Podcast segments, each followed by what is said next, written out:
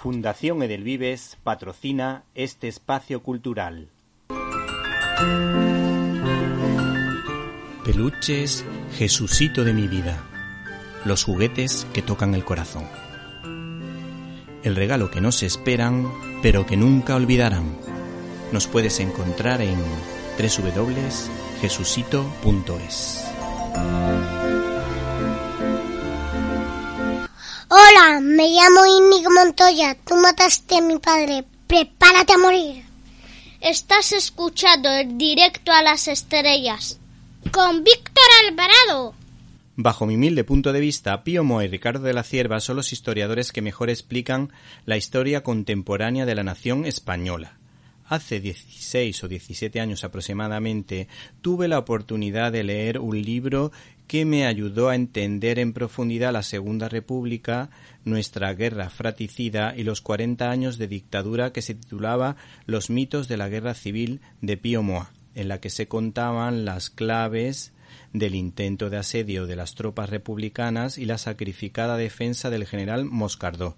Curiosamente, unos años después, el programa de televisión española de nuestro cine, presentado por Elena Sánchez, tuvo el acierto de dar a conocer la película italiana de Augusto Genina, Sin novedad en el Alcázar, de 1940 que nada desentonaba o desentona con respecto a las teorías del citado historiador Pío Moa porque se ajustaba a los hechos. Por cierto, esa es una de las mejores películas españolas al nivel, por ejemplo, de la versión clásica de los últimos de Filipinas y la reciente Zona Hostil de Adolfo Martínez, en la que se hablaba de las hazañas de la Legión Española en Medio Oriente.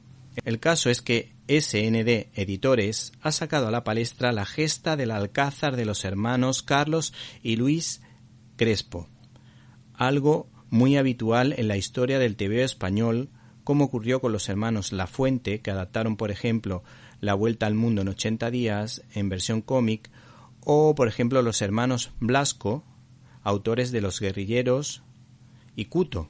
Hay que decir que el principal de todos ellos se llamaba Jesús. Este álbum también nos ofrece unos notables dibujos acompañados de un guion sobresaliente que puede parecer espeso, pero que está magníficamente escrito, con lo que el lector se introduce en esa heroica defensa en la que el coronel Moscardó tuvo que optar entre salvar a su hijo o salvar a sus soldados, algunos falangistas y la población civil que se encontraba dentro del Alcázar de Toledo. La decisión fue durísima, pero lo hizo por ellos y por España en una resistencia heroica mientras esperaban la llegada de los nacionales. En el lado humanitario, el personaje clave fue un miembro de Acción Católica que, sin ser sacerdote, confortó a heridos, a niños y a mujeres y a personas en el lecho de muerte en esos días del famoso asedio o de intento de asedio. Fue un hombre que, eh, querido por su fe y por su actitud de servicio y de amor a los demás. Se llamaba Antonio Rivera, aunque todos le llamaban el ángel del Alcázar.